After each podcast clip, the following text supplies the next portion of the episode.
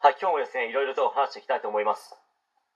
え今回はですね、旭川市北西中学校の教頭、あなたは何の役に立つんですか？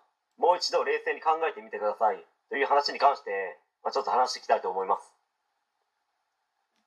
まあ、今現在ですね、あなたが広瀬沙耶さんのお母様に言い放った発言が波紋を呼んで、日本の全国民の多くがですね、怒り狂っていますよ。まあ、正直言って、身の危険を感じるレベルです。現場ではものすごいことになってると思います。クレームの電話なんて回線がパンクしてしまって、繋がらない時あるのではないですか。あまりにも凄まじいので、まあ、電話回線を引っこ抜いてるかもしれないです。まあ、自宅にはですね、毎日のように誰かしら来ますよね。注文していない商品が届いたりしていませんか車をいたずらされたりしてませんかまそれにもうですね、校長になる出世コースは閉ざされてしまいましたよね。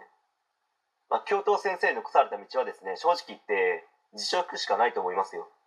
そもそもどういった理由で教員の道を志したんですか？公務員だから安定している。定年まで勤めれば多額の退職金をもらえ、天下り先も保証されている。などの理由が魅力でしたか？まあ、そう思われても仕方ないんですよ。自身の学校の生徒がどうなろうが、もう自分の知ったこっちゃない。自分には関係ない。というふうに、ほぼ全ての人がそう見えてしまうと思います。もしかしたら俺は上の命令に従っただけだ。俺は悪くない。みたいなことを言いたい気持ちや思いもあるのかもしれないです。しかしですね、そんなものは言い訳でしかないですよね。まあ、そしてあなたが言い放ったですね、10人の加害者の未来と1人の被害者の未来どっちが大切ですか ?10 人ですよ。1人のために10人の未来を潰していいんですか？どっちが将来の日本のためになりますか？もう一度冷静に考えてみてください。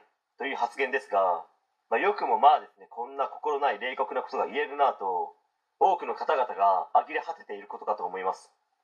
今からですね、あなたが謝罪をし、どんなに後悔し、反省したところで、亡くなられた広瀬沙耶さんが戻ってくることは絶対ないんですよ。